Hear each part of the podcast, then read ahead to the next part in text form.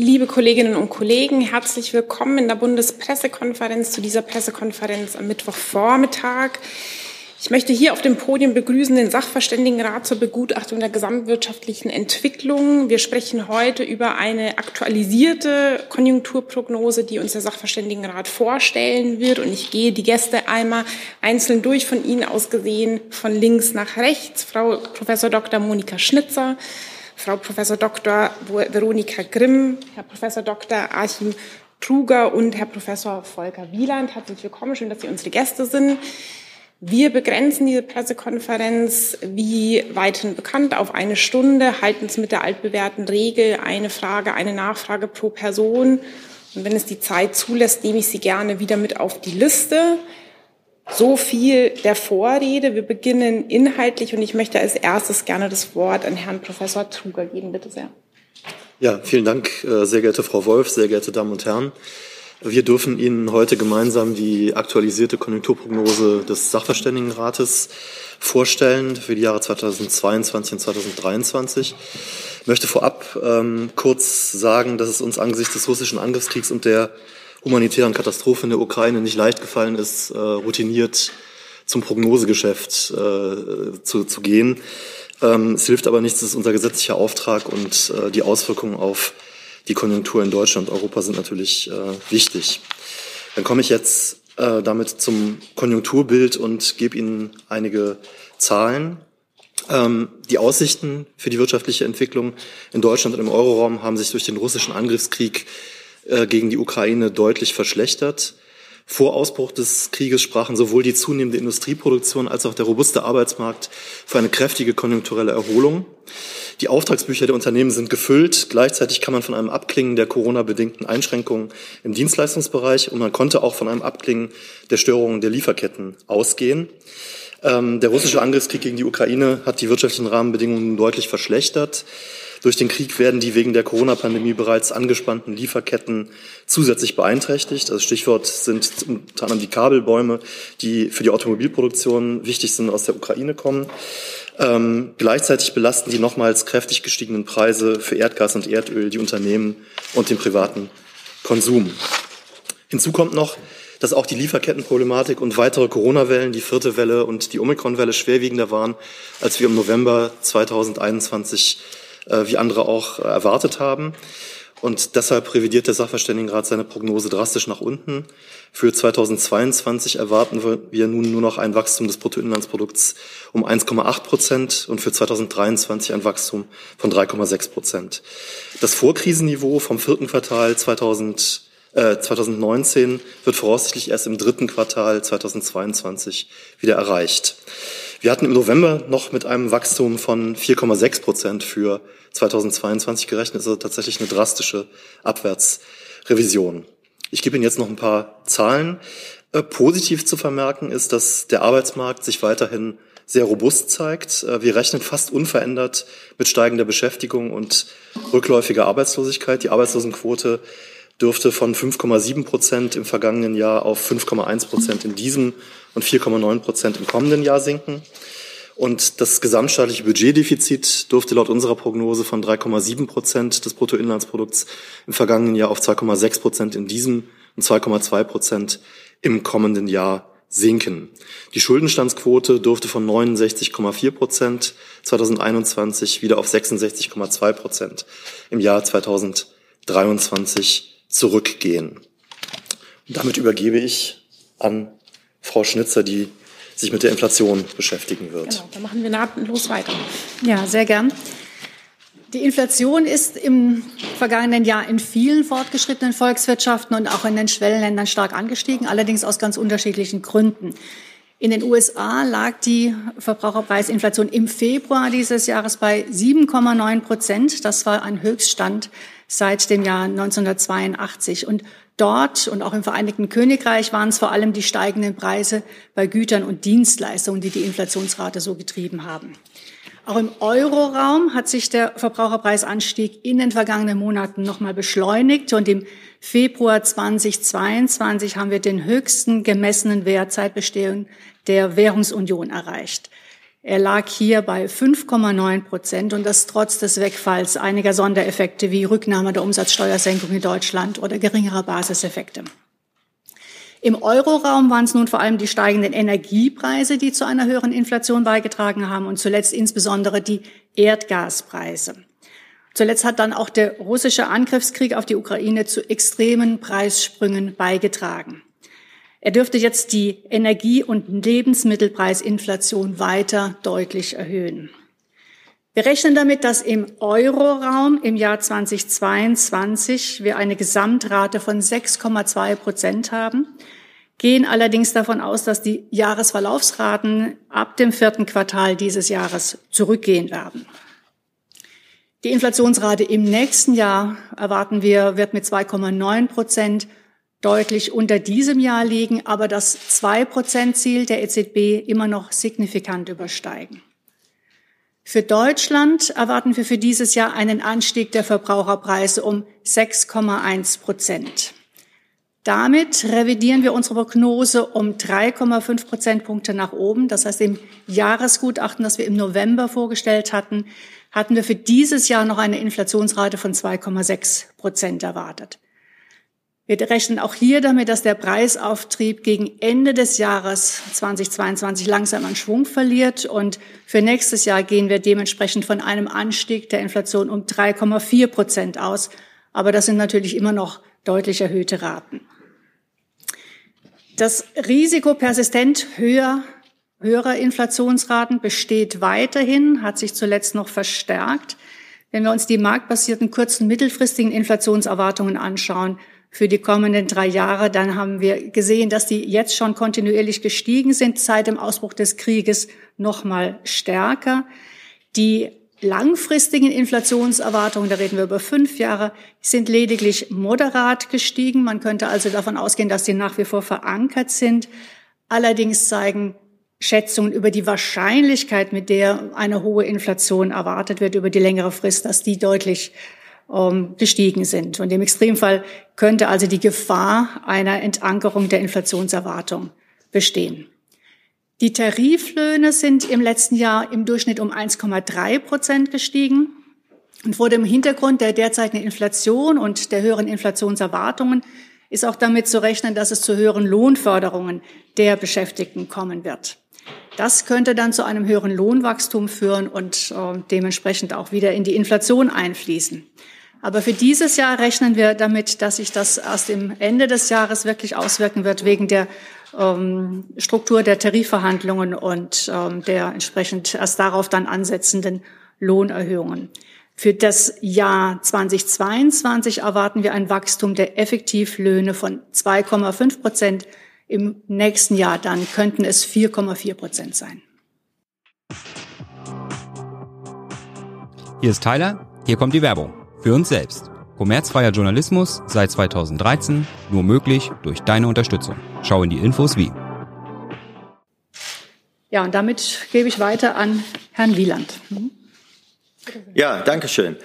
Eine Punktprognose, wie wir gerade vorgestellt haben, ist vor allem, vor allem nützlich, um in einer Zahl die Ausgangslage, in der wir uns befinden, zusammenzufassen. Natürlich gibt es unzählige andere mögliche Pfade in die Zukunft als den prognostizierten. Und die Unsicherheit ist natürlich dieses Mal besonders groß. Und insbesondere gibt es natürlich bedeutende Abwärtsrisiken. Das liegt zum einen daran, dass Deutschland ähm, im Gegensatz zu einem Land wie die USA natürlich Erdgas, Erdöl und Kohle weitgehend importiert und zum anderen, dass der wichtigste Lieferant Russland für uns ist, mit gut der Hälfte des Erdgases, 30 Prozent beim Erdöl und gut der Hälfte der Stahlkohle, äh Steinkohle. Die Versorgungssicherheit wurde also zu lange kleingeschrieben. Eine Verschärfung des Konflikts, ein möglicher deutlich stärkerer und länger anhaltender Anstieg der Energiepreise, weitere Sanktionen und Einschränkungen, ein Lieferstopp bei Energieträgern seitens Russlands oder ein Embargo seitens des Westens sind Risiken, die man natürlich auch berücksichtigen muss und die ja aktuell auch sehr intensiv debattiert werden.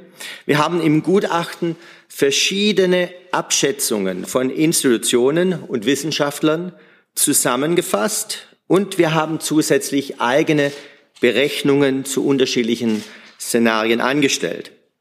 Mehrere der verfügbaren Szenarienrechnungen versuchen die Auswirkungen deutlich höherer Gas- und Erdölpreise auf die gesamtwirtschaftliche konjunkturelle Dynamik abzuschätzen. Allein daraus resultieren, wenn man mal über die verschiedenen Ansätze schaut, Abschläge auf das Wirtschaftswachstum von 1,2 bis 2,2 Prozent. Ein anderer Ansatz versucht auf der Produktionsseite abzuschätzen, wie hoch die Kosten für eine Substitution von Erdgas in Deutschland durch Importe aus anderen Quellen, durch Produktionsumstellungen oder Produktionsaufgaben ähm, abzuschätzen. Und diese Schätzwerte liegen ebenfalls bei 1,4 bis 2,2 Prozent des Bruttoinlandsprodukts, könnten aber auch höher ausfallen. Der letztere Ansatz lässt jedoch gängige konjunkturelle Verstärkungseffekte wie jetzt zum Beispiel, dass sich Preise nicht sofort anpassen in der Volkswirtschaft insgesamt, dass Investitionen äh, mit Anpassungskosten einhergehen und dass Finanzmärkte Friktionen unterworfen sind, außen vor. Man kann eine ganz grobe Abschätzung solcher Risiken, also eines starken Anstiegs der Erdöl- und Erdgaspreise sowie eine einen Lieferstopp oder ein Embargo äh, vornehmen, indem man diese unterschiedlichen Abschläge auf das BIP addiert und von unserer Punktprognose abzieht. Zieht man also dann im schlimmsten Fall drei bis fünf Prozent des BIP von unserer Prognose ab, dann stürzt Deutschland noch dieses Jahr in eine tiefere Rezession. Das heißt zwar nicht, dass die Wirtschaft zum Stillstand kommt, aber es wäre eine schwere Belastung.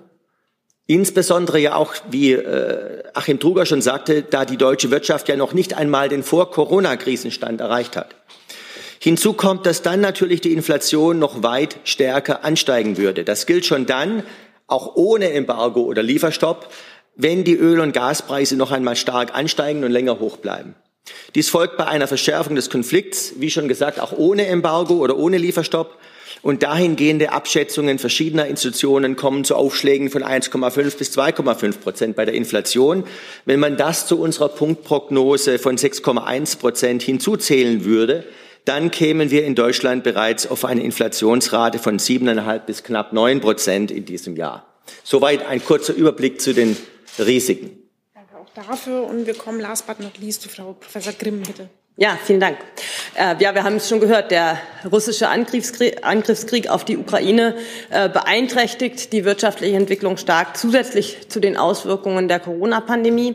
Bereits die Entwicklung ohne ähm, die Verschärfung des Krieges oder Sanktionen der Sanktionen gegen Russland oder ein Stopp russischer Energielieferungen ist eine drastische Abwärtsrevision und die Abwärtsrisiken sind hoch. Ähm, es kann nicht ausgeschlossen werden, dass es in den kommenden Wochen zu einem Lieferstopp russischer Energieträger kommt, sei es, weil sich die EU zu diesem Schritt entschließt oder eben weil die russische Seite es tut. Die Bundesregierung sollte daher umgehend alle Hebel in Bewegung setzen, um Vorkehrungen für den Fall eines Stopps russischer Energieträger zu treffen. Und das sollte auch geschehen, um die Abwärtsrisiken vor allen Dingen mit Blick auf einen Lieferstopp zu begrenzen. Das erfordert ein umfangreiches Maßnahmenpaket. Einiges davon ist schon auf dem Weg, anderes noch nicht. Zunächst mal müssen natürlich in Kooperation zwischen den europäischen Mitgliedstaaten Gasmengen auf dem Weltmarkt beschafft werden. Das ist nicht einfach. Das russische Gas wird kurzfristig nicht vollständig ersetzt werden können. Die Gasmengen dürften jedoch ausreichen, um die Versorgung an vielen Stellen zu gewährleisten, wo Gas nicht substituierbar ist. Darüber hinaus muss umfangreich und unmittelbar Gas eingespart werden auch andere Energieträger. Dazu kann zum Beispiel eine Substitution der Gasverstromung durch die Kohleverstromung bei der Stromerzeugung beitragen oder eben auch ähm, die Verlängerung der Laufzeiten der Kernkraftwerke. Zudem braucht es unmittelbar einen Aktionsplan Energieeffizienz durch kurzfristig realisierbare Maßnahmen zur Verbesserung der Energieeffizienz, etwa Einstellung von Heizung in Gebäuden, Austausch alter Heizkessel, die digitale Steuerung von Anlagen auch in der Industrie oder eben auch alternative Mobilitätsangebote, da wäre zum Beispiel auch das vergünstigte Bahnticket zu nennen, können substanzielle Einsparungen bei Gas- und Ölverbrauch erreicht werden. Energieeffizienzprogramme dürften aufgrund der aktuell extrem hohen Preise für fossile Energie besonders verfangen. Ähm, die Tatsache, dass jetzt äh, die Frühwarnstufe Gas ausgerufen wurde, dürfte nochmal zusätzlich sensibilisieren. Hier geht es ja zunächst mal nicht um Einschränkungen, sondern um eine verbesserte Koordination zwischen Netzbetreibern, Regierungen und anderen relevanten Organisationen. Aber es wird natürlich auch die Sensibilität ähm, der Verbraucherinnen und Verbraucher erhöht Gas einzusparen. Ähm, gerade das Sparen von Energieträgern, die Energieeffizienz ist ja deswegen eine große Herausforderung, weil es sehr viel dezentrales Handeln erfordert, sehr viele dezentrale Akteure involviert sind. Die beschriebenen Maßnahmen werden mit Kosten für die Volkswirtschaft einhergehen, sind aber von hoher Bedeutung, um die Position Deutschlands und der EU in diesem Konflikt zu stärken.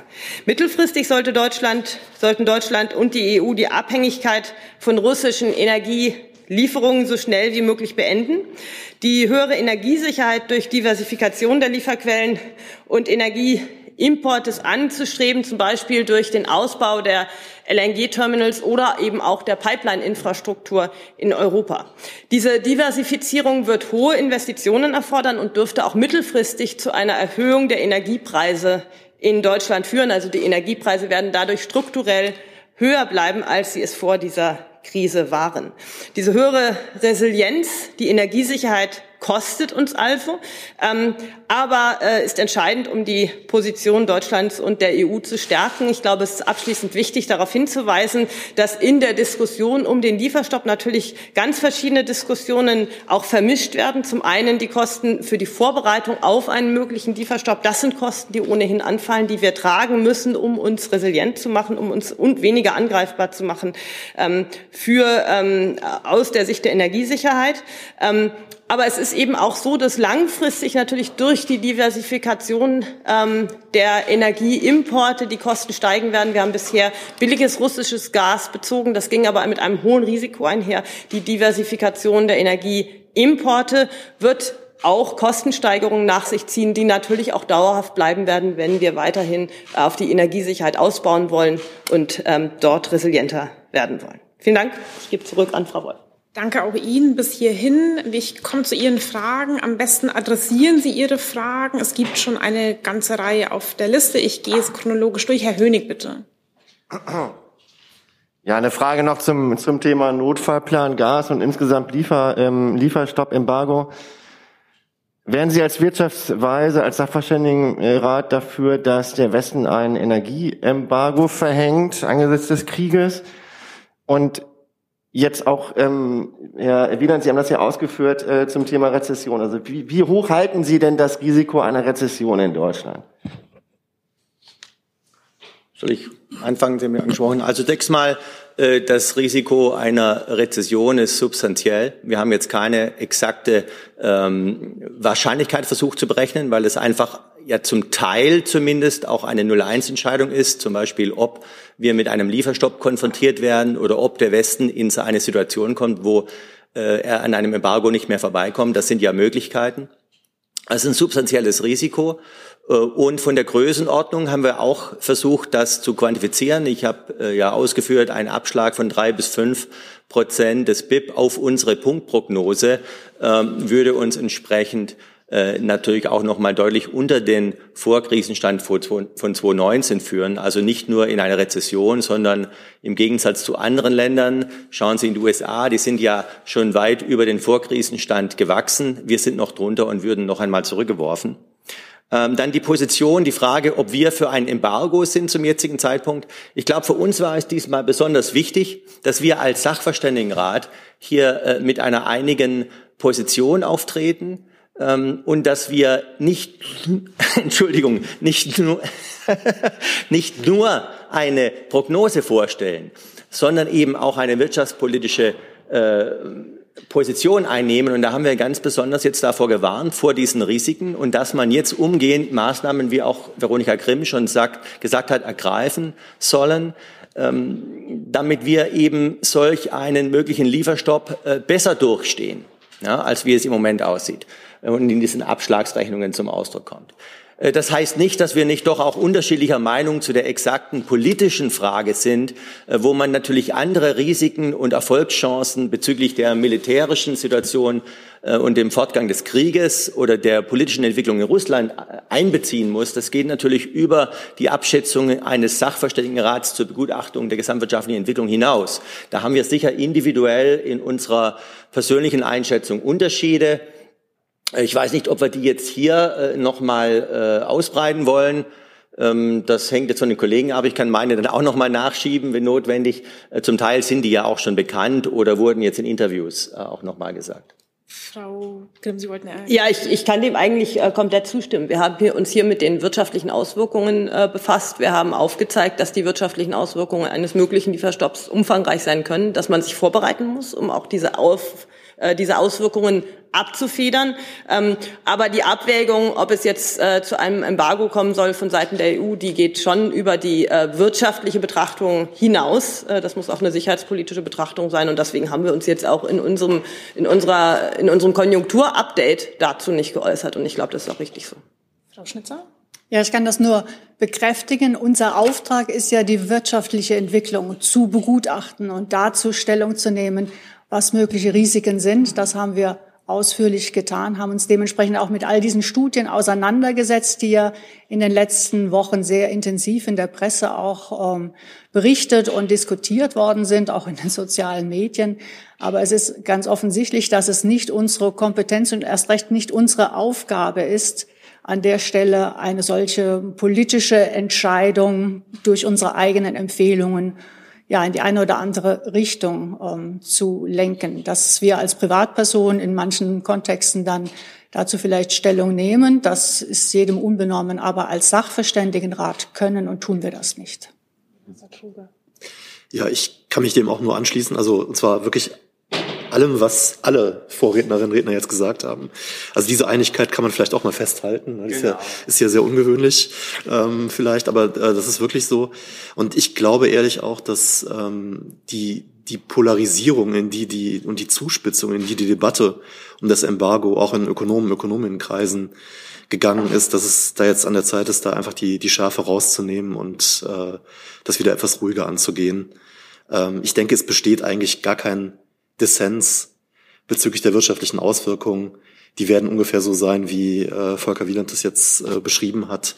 Und ich sehe eigentlich nicht, dass darüber groß äh, ein Dissens bestünde, dass in der kurzen Frist das sehr stark einschlagen würde.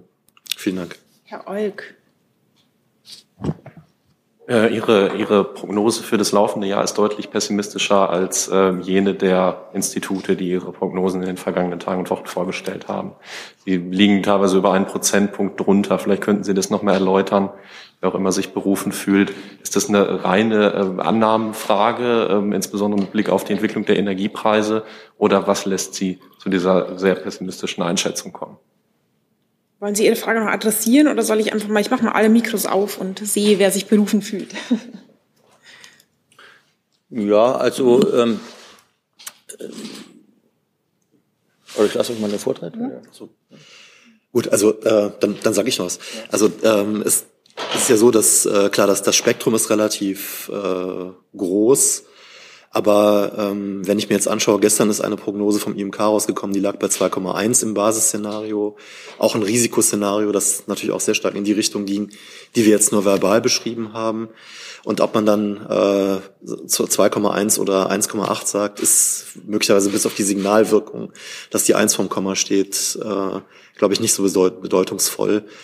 Ähm, wir, wir waren auch bei der Inflation ja etwas pessimistischer.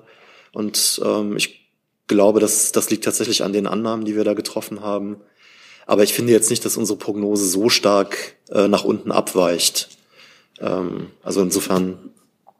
Ja, ich würde vielleicht noch zwei Sachen anfügen. Also wir haben auch einen Nowcast natürlich für das aktuelle Quartal, äh, der, äh, glaube ich, bei minus 1,5 Prozent äh, einschlägt.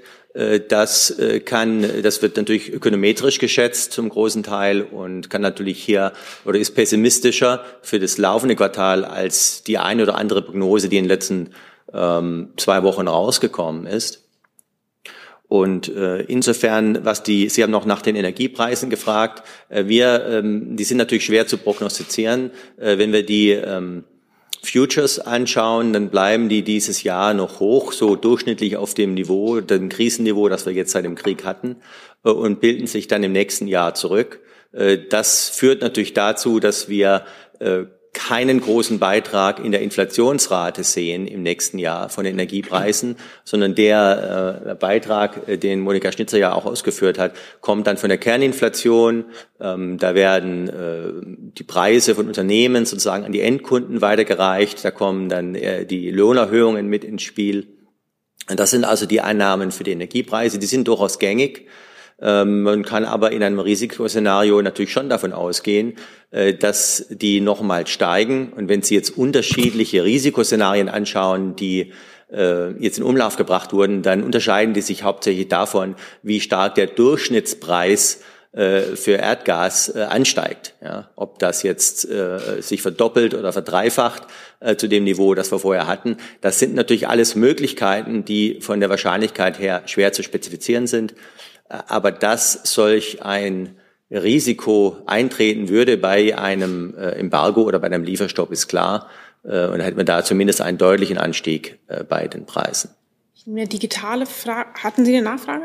Nee. Gut. Kann ich noch einen, einen Satz ergänzen? Ja, bitte. Um, ähm, eine Sache, die man natürlich auch noch äh, im Auge behalten sollte, ist, und die haben wir jetzt noch gar nicht angesprochen, wir haben nicht nur einen Krieg, wir haben immer noch Omikron. Also wir haben immer noch eine, eine Pandemie und insbesondere eben die Omikron-Welle. Die zweite Variante bringt jetzt auch die zweite Welle vermutlich. Und da wird vor allen Dingen die Entwicklung in China ganz zentral sein. Denn ähm, dort gehen die Zahlen hoch, dort wird mehr auch wirklich geschlossen. Wir sehen, was da in Shanghai gerade passiert. Und das kann noch zu deutlichen Auswirkungen wieder auf unsere Lieferketten auswirken. Und die Tatsache, dass wir noch nicht beim Vorkrisenniveau sind, die war ja auch dadurch stark getrieben, dass wir eben diese Lieferkettenprobleme haben. Wenn sich das also noch mal verschärfen sollte, dann hätten wir auch hier noch mal ein großes Problem.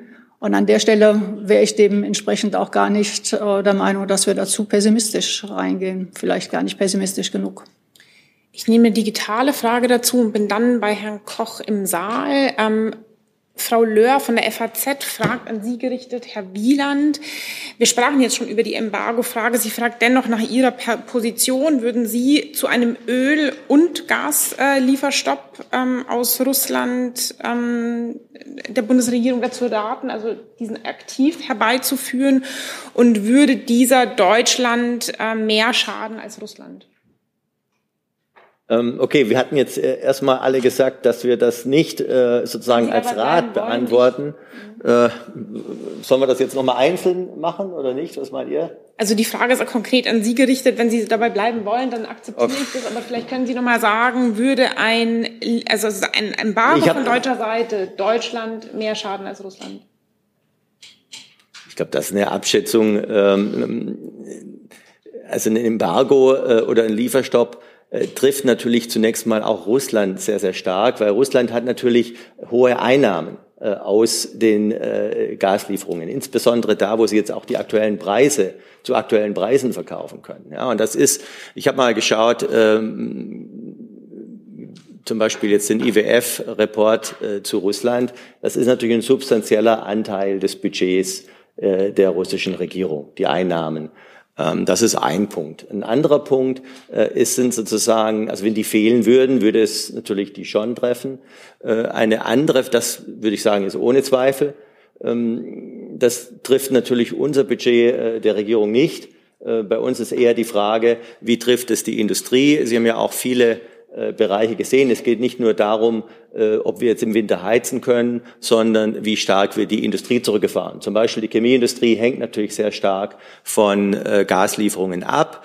Ähm, und ehrlich gesagt, ich halte ähm, diese Diskussion, die sie zugespitzt ist, sollen wir jetzt diese Woche oder in der nächsten Woche ein Embargo beschließen, für, die führt uns etwas in die Irre, weil wir müssen uns jetzt darauf vorbereiten. Und auch die Unternehmen, es gibt ja die Position ähm, auf der einen Seite, äh, das ist alles verkraftbar. Und wir haben ja jetzt auch gesagt, das bringt die Wirtschaft nicht zum Stillstand, äh, sondern äh, es ist, bringt uns vermutlich in eine tiefe Rezession oder zumindest eine bedeutende Rezession, die auch jetzt von der Tiefe nicht unbedingt äh, deutlich weniger wäre als der anfängliche Corona-Schock, sozusagen nicht die 10 Prozent im zweiten Quartal 2020, aber der Jahresdurchschnitt. Ähm, und das ähm, ist natürlich äh, ein, ein bedeutender Einbruch. Ähm, aber ist natürlich jetzt nicht vergleichbar mit dem Effekt auf die russische Wirtschaft. Aber es spielen ja andere äh, Punkte hier noch rein. Und deswegen hatten wir jetzt eigentlich gesagt, wir wollen das nicht komplett abwägen, nämlich verändert das die Kriegslage sofort, beendet das den Krieg. Glaube, die meisten werden sagen, nein. Ähm, das schwächt natürlich Russland noch weiter. Ja. Aber ähm, für uns ist es wichtig, und das haben wir auch zusammen ganz klar gesagt, wir müssen eine starke Position aufbauen. Wir sind ja, äh, wie man gelernt hat, militärisch nicht stark, wir müssen aber auch wirtschaftlich stark sein. Das heißt, eine starke Position wäre eine Position mit Preisstabilität, mit äh, nachhaltigem Wachstum und mit stabilen Staatsfinanzen. Äh, und die müssen wir natürlich schützen und wenn wir Szenarien haben, die dazu führen können, dass wir nicht nur äh, eine tiefe Rezession, sondern vielleicht auch in die Nähe von zweistelligen Inflationsraten kommen, dann ist das auch keine starke Position. Ja, das ist klar. Herr Koch. Frau Schnitzer, haben Sie sich äh, mit der Frage beschäftigt, ob angesichts der beträchtlichen Inflation, die ja dann möglicherweise in Richtung 10 Prozent steigen könnte, weitere Unterstützungen für Privathaushalte und möglicherweise auch Firmen notwendig wären? Wir haben uns damit nicht explizit beschäftigt im Sinne davon, dass wir jetzt aktuelle äh, Maßnahmenpakete kommentiert haben. Wir haben das natürlich diskutiert. Wir haben äh, darüber gesprochen, dass bestimmte Maßnahmen, die vor allem die Bedürftigen ähm, unterstützen, dass die notwendig und sinnvoll sind.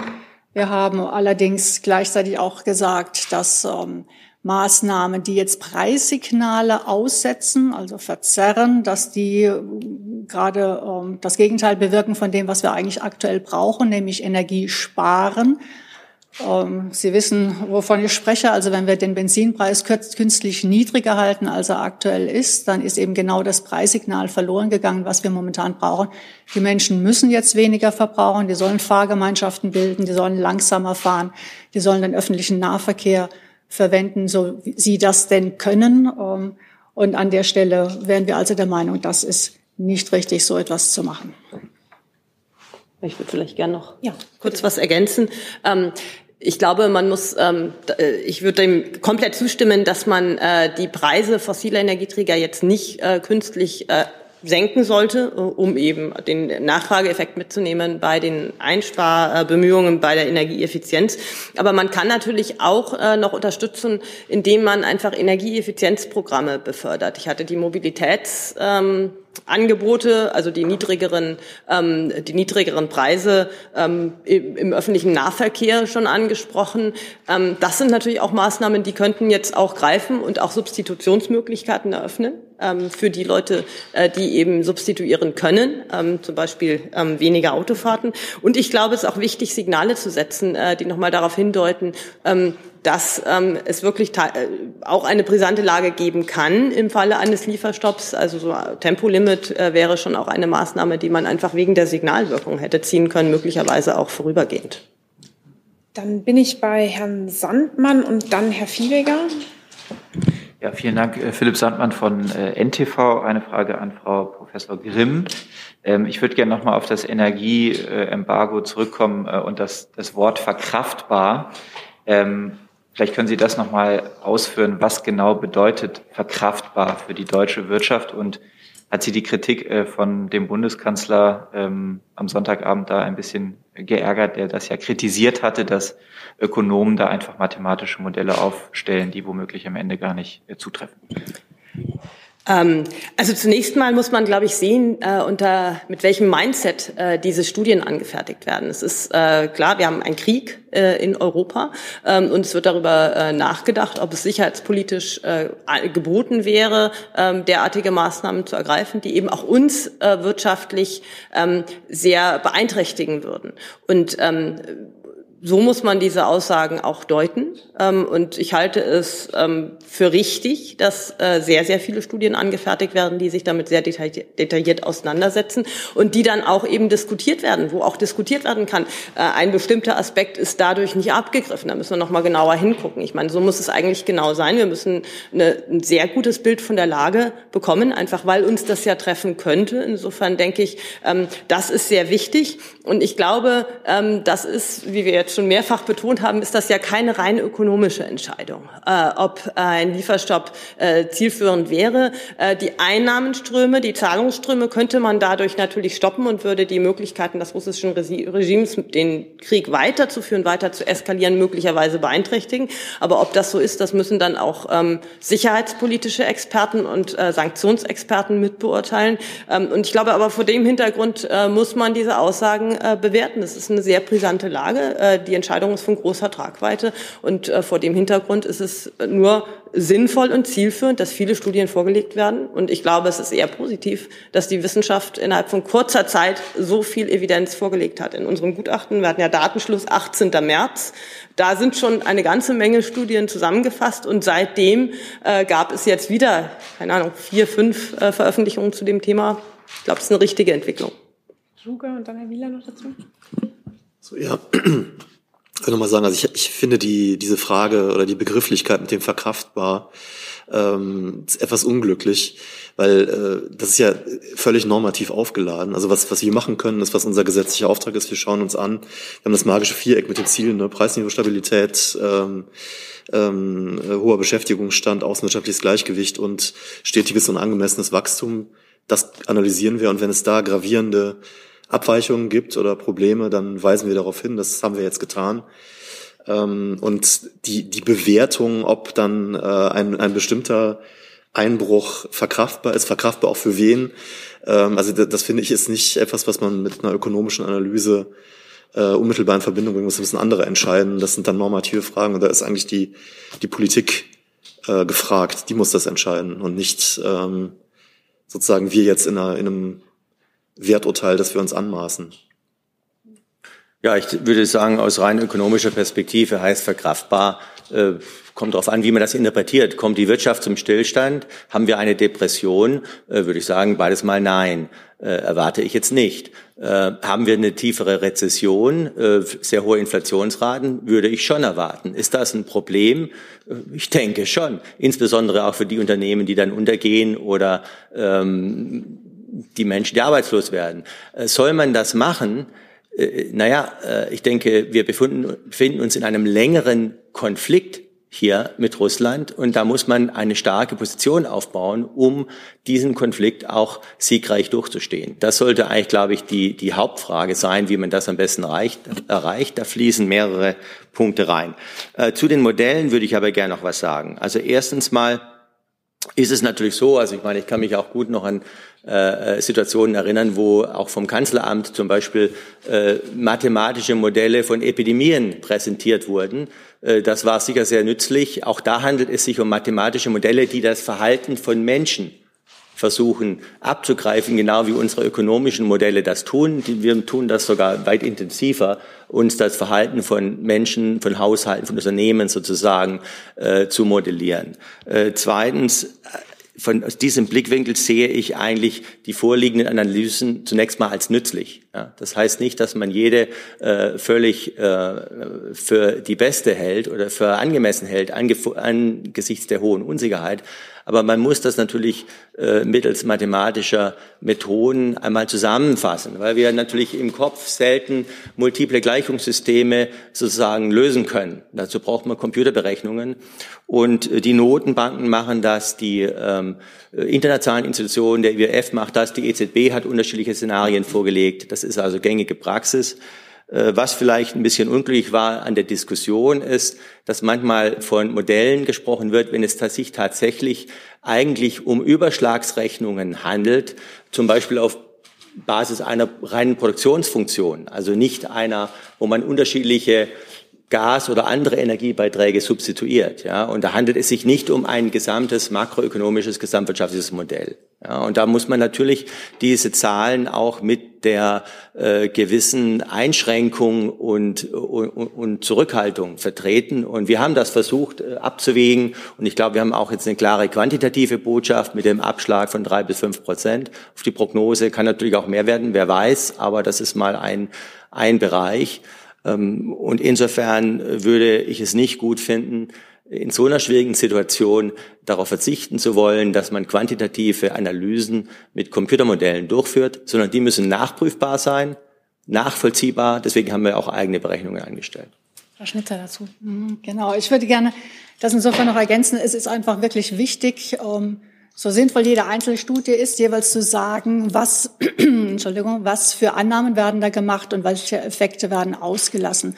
Und das ist in der Diskussion vielleicht ein bisschen untergegangen. Das ist natürlich auch in den Medien nicht immer gut möglich, vermutlich, weil man schnell arbeiten muss und weil man nicht viel Platz hat. Aber das ist natürlich ganz entscheidend. Denn am Ende wird es dann die Vielfalt der Studien ausmachen, was wirklich eine, eine gute Evidenz ist oder eine gute Prognose ist. Das haben wir ja auch in der Pandemie erlebt. Dann kamen zum Teil sehr schnelle Studien. Man brauchte sie, aber man hat natürlich dann an der Stelle auch immer das mit der nötigen Vorsicht interpretieren müssen. Und erst im Laufe der Zeit gab es dann gesicherte Studien mit, wir sagen Peer Review. Das heißt, andere Wissenschaftler haben draufgeschaut, haben dieselben Daten benutzt und das nochmal nachgerechnet. All das war ja bisher in der Kürze der Zeit nicht notwendig. Und deswegen muss man einfach das alles mit Vorsicht interpretieren, das wäre ähm, für die Debatte dann auch, glaube ich, äh, sehr sinnvoll. Gesagt wurde auch, dass die Erwartungen eine ganz wichtige Rolle spielen. Wir sehen, die Erwartungen sind ja schon massiv nach unten gegangen im IFO, äh, Geschäftserwartungen, Index massiv nach unten gegangen. Das heißt auch einfach, wir haben in dieser Situation eine besonders hohe Unsicherheit und deswegen ist auch jede Überschlagsrechnung mit einer besonders hohen Unsicherheit verbunden. Vielleicht noch ein Vergleich mit Corona, weil ähm, auch da jetzt bei diesen Zahlen immer gesagt wird, na, das ist ja vergleichbar mit dem Corona-Schock, den haben wir ganz gut überstanden. Man sollte an der Stelle sich trotzdem darüber im Klaren sein, dass die Mechanismen ganz anderes sein werden, weil bei Corona hatten wir einen Lockdown von Gastgewerbe, von Kultur ähm, und, und Kunst. Wir konnten nicht mehr gut verreisen. Das ist aber nichts, was in die Produktion von einer ja, Industrie eingeht. Jetzt hätten wir einen Schock, der ausgelöst würde, dadurch, dass Rohstoffe fehlen, dass Energie fehlt. Und dadurch würde sich das ganz stark durch die ganzen Lieferketten durchziehen. Insofern muss man schon sagen, das sind unterschiedliche Situationen. Und man darf nicht einfach erwarten, das ist dann einfach so wie da. Denn beim Corona-Schock hatten wir dann nach Öffnung wieder diesen enormen Anstieg, der dann mit der Zeit durch die Liefer Kettenprobleme durch die Lieferengpässe verzögert worden ist. Ähm, aber das wäre natürlich in einem solchen Fall ganz anders. Wir würden da erhebliche strukturelle Anpassungen vornehmen müssen. Wir müssten, das hat ja auch Frau Grimm ausgeführt, ganz neue Anbieter finden. Wir müssten Pipelines aufbauen. Wir müssten LNG-Terminals aufbauen. Das alles dauert und wird dementsprechend auch einen sehr viel längeren Anpassungspfad mit sich bringen. Herr Viehweger und dann Herr Bockenheimer. Meine Frage richtet sich wahrscheinlich an Professor Wieland, da Sie das Thema der Abwärtsrisiken benannt haben. Methodisch, warum haben Sie sich nicht für eine Szenarienprognose entschieden aufgrund der gerade auch der Frage, wie die Gaspreise sind. Äh, IMK und andere haben es ja äh, gemacht in diese Richtung. Und äh, in diesem Zusammenhang war die Unsicherheit bei früheren Krisen, Frau Professor Schnitzer hat es gerade mit Corona verglichen, schon mal so hoch wie jetzt. 9-11, Finanzmarktkrise 2008? Ähm, Oder würden Sie sagen, so hoch waren die Risiken noch nie? Ähm, also erstmal ist es so, wir betreiben eine Prognose letztendlich, die in einem Team erarbeitet wird, wo unterschiedliche Sektoren, unterschiedliche äh, Elemente der Nachfrage angeschaut werden, unterschiedliche Preisbildungsbereiche. Und dann wird das letztendlich auch mit Hilfe der volkswirtschaftlichen Gesamtrechnung konsistent gemacht. Diese Art von äh, Prognose wird auch äh, bei Notenbanken und anderswo vorgenommen. Äh, diese Methode, die ist natürlich recht aufwendig. Deswegen macht man mit dieser Methode eigentlich immer erstmal eine, würde ich sagen, Basisprognose oder eine Punktprognose. Ähm, und das haben wir dieses Mal auch gemacht. Wir haben zum Beispiel vor zwei Jahren bei der, im März 2020 bei der Corona äh, Corona-Einbruch zwei zusätzliche Szenarien gerechnet. Die haben wir aber nicht mit dieser Gesamtmethode, also wo mit dieser Rundrechnung der verschiedenen Sektoren gerechnet, sondern da haben wir einfach auch zwei einfachere Methoden genutzt, um sozusagen Auswirkungen eines längeren Lockdowns auf die Wirtschaftsleistung grob abzuschätzen. Also die unterschiedlichen Szenarien waren nicht mit der gleichen Methode, mit dem gleichen Verfahren gerechnet. Im Prinzip haben wir das dieses Mal auch gemacht, aber statt uns sozusagen auf ein äh, pessimistisches Negativszenario äh, festzulegen, haben wir, weil wir dachten, es ist sinnvoll, ja auch nicht nur eigene Berechnungen, sondern die ganze Literatur nochmal, die bisher vorlag, aufbereitet und dann gesagt, okay, wie würden wir diese Zahlen inklusive unserer eigenen Berechnungen äh, die manche diese Berechnungen nachvollziehen. Wie würden wir die aggregieren zu einem Abschlag? Äh, und statt jetzt zu sagen, der Abschlag ist genau X, äh, habe ich jetzt vorher formuliert und das nochmal versucht äh, zusammenzufassen, kommen wir auf Werte von drei bis fünf Prozent zusätzlich zur Basisprognose. Äh, und insofern denke ich, haben wir die Szenarien äh, Analyse geliefert und auch quantitativ untermauert, ohne jetzt sozusagen uns da äh, mit zwei Punktprognosen sozusagen aufzustellen. Äh, und schauen wir mal, wie das angenommen wird äh, oder was Ihnen lieber ist. Aber äh, so, so haben wir es dieses Mal gemacht, ist eigentlich kein großer Unterschied. Aber eben eine breitere mal Durchsicht auch dessen, was andere machen. Ich denke, das steht einem auch ganz gut an, wenn man nicht nur die eigenen Berechnungen nutzt, sondern mal jeden ernst nimmt, der was an den Tisch bringt. Es kamen jetzt auch noch mal zwei gestern dazu, die aber das Bild nicht substanziell verändert haben. Bitte? Der historische Vergleich? Ach, äh, was war der historische Vergleich nochmal? Ist es die Unsicherheit noch stärker? Ach so, ob die Unsicherheit noch stärker ist, ja, das, das würde ich jetzt sagen, dass die Unsicherheit ist immer sehr hoch. Also stellen Sie sich vor, in äh, Corona war es so, da hatten wir überhaupt keine Daten. Deswegen haben wir ja auch besonders nochmal das auf andere Weise hochgerechnet, was wenn bestimmte, da sind es ja breite Bereiche der Wirtschaft gewesen, die geschlossen wurden. Ja. Viel breitere, als wir jetzt davon reden. Ja, jetzt reden wir von Chemieindustrie, äh, Teile der Industrie, die betroffen sind. Da kann man natürlich auch äh, Düngemittel oder andere Vorprodukte von anderswo importieren. Also der Gaspreis ist ja in den USA nicht gestiegen. Natürlich können die, ist das Mist für unsere äh, Industrie, für unsere äh, Chemieunternehmen, aber für die Wettbewerber in den USA, die haben natürlich kein Problem ähm, einem niedrigen Preis. Ähm, und äh, dann kann man die Güter auch dort bestellen. Also da gibt es Anpassungsmechanismen, die gab es beim Corona-Schock nicht. Da war klar, dass es nach unten geht. Äh, aber wenn Sie mal zurückdenken, äh, eine Situation, die nicht so unähnlich war. Wir hatten in den 70ern den Yom Kippur-Krieg, wir hatten das Ölembargo, da ging es um Öl, nicht um Erdgas. Ähm, aber wir hatten doch eine längere Zeit mit hohen Inflationsraten und schwachem Wachstum. Und insofern äh, gibt es gewisse Ähnlichkeiten, nicht in jeder Hinsicht. Damals sind ja auch die Löhne von Anfang an sehr stark gestiegen. Das ist im Moment noch nicht der Fall. Aber es gibt doch gewisse Parallelen zu solch einer Situation. Ähm, also es sind nicht nie dagewesene ähm, Entwicklungen. Frau Grimm dazu noch?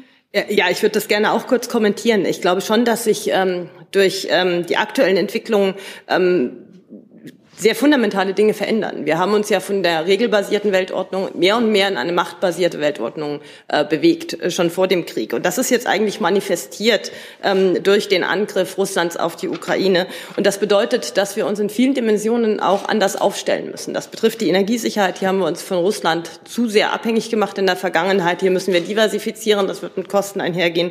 Das betrifft die Verteidigungsfähigkeit. Wir äh, müssen uns da besser aufstellen. Wir haben uns zu sehr auf die USA verlassen. Wir müssen ähm, da investieren. Das wird mit Kosten einhergehen. Und das betrifft auch Abhängigkeiten im Handel und bei den Rohstoffen. Ähm, auch da müssen wir darauf achten, dass die Rohstoffabhängigkeiten gerade für alle Entwicklungen, die mit der Transformation zur Klimaneutralität zusammenhängen, dass wir da nicht in neue Abhängigkeiten geraten. Ähm, das wird uns vor große Herausforderungen stellen und ich glaube, insofern ist diese Krise schon anders als andere, weil wir werden nach der Krise in einem anderen Umfeld agieren müssen als zuvor zu höheren Kosten. Die Resilienz ähm, wird kosten, äh, die wird auch den Wohlstand beeinträchtigen, relativ zu einem Weg, den, wenn wir ihn so weitergegangen wären, was jetzt eigentlich nicht mehr im Rahmen äh, der Möglichkeiten ist. Ähm, aber die Resilienz ist wichtig, um uns auch zu stärken, um die Abhängigkeiten zu reduzieren und ähm, uns so aufzustellen, dass wir dann von ähm, Lieferbeziehungen nicht in dem Umfang abhängig sind, ähm, dass wir, wenn die wegfallen, ähm, nicht kurzfristig reagieren können, wie wir das jetzt mit Russland sehen. Schnitzer dazu noch? Ja, ich glaube, äh, da würde ich gerne noch einen äh, Aspekt ergänzen. Wir hatten ja schon bei Corona eben immer über dieses Problem der Lieferabhängigkeiten gesprochen und dass wir uns da resilienter aufstellen müssen, diversifizieren müssen. Ich glaube, was jetzt in dieser Krise nochmal dazukommt, ist auch der sicherheitspolitische Aspekt insofern, als wir jetzt zum Beispiel auch mit Cyberrisiken rechnen müssen. Wir sehen, dass äh, das russische Unternehmen Kaspersky Virenschutzprogramme verkauft und alle jetzt gewarnt worden sind vom BSI, diese doch bitte nicht mehr zu nutzen, weil es darüber dann möglicherweise Einfalle in die ähm, hiesigen Anlagen geben kann. Wir wissen, dass äh, Stromanlagen, Stromnetze und so weiter da vielleicht besonders gefährdet sind. Das ist ein Thema, was auch in den Vereinigten Staaten besonders stark äh, diskutiert wird. Und ähm, wir hatten ja schon im Vorfeld äh, immer wieder über das Thema Huawei diskutiert. Wäre es denn sinnvoll, dass man die zum Zuge kommen lässt, wenn es hier um Ausbau der äh, digitalen Infrastruktur geht? Ähm, das ist sehr unterschiedlich diskutiert worden. Im Lichte der aktuellen Entwicklung wird man das vielleicht wieder neu bewerten müssen. Also insofern kommen da jetzt doch neue Aspekte rein, die äh, vorher ähm, eigentlich weniger berücksichtigt worden sind, wo man mehr auf die Kosten, auf die Technologie geachtet hat. Und jetzt wird wahrscheinlich doch der Ruf deutlich lauter werden, dass wir auch bei dieser technologischen Souveränität sehr viel stärker darauf achten müssen, dass wir nicht von Staaten abhängig sind mit unseren Produkten, die wir für nicht mehr ganz so zuverlässig halten in diesen Aspekten. Hi, hier ist Tyler, ich filme das Ganze. Hier ist Thilo, ich äh, stelle dir die Fragen. Hier ist Hans, ich achte aufs Protokoll und stelle fest, wir sind unter drei. Heimliche Info nur für euch. Gar nicht so heimlich, kann man in den Infos lesen, wie man uns unterstützen kann. Nämlich per PayPal oder Überweisung. Weiter geht's. Dann hat die letzte Frage Herr Bockenheimer. Vielen Dank. Äh, ich möchte noch mal ganz kurz zum Thema Energiesicherheit zurückkommen. Ähm, Wäre es in einer Situation, in der ähm, Putin die Energielieferung ähm, einstellt, wäre es da sinnvoll, wenn, wenn die Laufzeiten der verbliebenen deutschen Atomkraftwerke verlängert würde? Wollen Sie Ihre Frage noch adressieren? An die gesamte Runde. Wer auch immer sich ich alle Mikros auf. Ich würde vielleicht, ja, ich würde ja. vielleicht mal anfangen. Ähm, also ähm, wie ähm, die Diskussion aufkam, war ich zuerst ähm, ein bisschen skeptisch, ähm, vor allen Dingen deswegen, weil wir ja die, äh, bei den Kohlekraftwerken ausreichend Kapazitäten haben, um die Gasverstromung jetzt unmittelbar mit Blick auf den nächsten Winter äh, zu ersetzen. Ähm, und ähm, insofern hätte ich jetzt gedacht, der Aufwand, äh, das äh, umzusetzen, äh, lohnt erstmal nicht. Ähm, ich habe meine Meinung geändert. Äh, wenn man jetzt nämlich in die nähere Zukunft ähm, guckt, die nächsten zwei bis fünf Jahre, äh, dann sieht man doch, dass falls wir jetzt tatsächlich relativ schnell unabhängig werden müssen von russischem Gas oder auf die Mengen nicht zugreifen können, dass wir dann äh, schon äh, mit einer sehr herausfordernden Situation konfrontiert werden, ohne die äh, Strommengen, die die Kernkraftwerke beisteuern könnten. Insofern würde ich denken, das wäre eigentlich sinnvoll, äh, nochmal äh, die Laufzeiten der bestehenden, der drei Kernkraftwerke, die jetzt noch äh, am Netz sind, um fünf Jahre zu verlängern.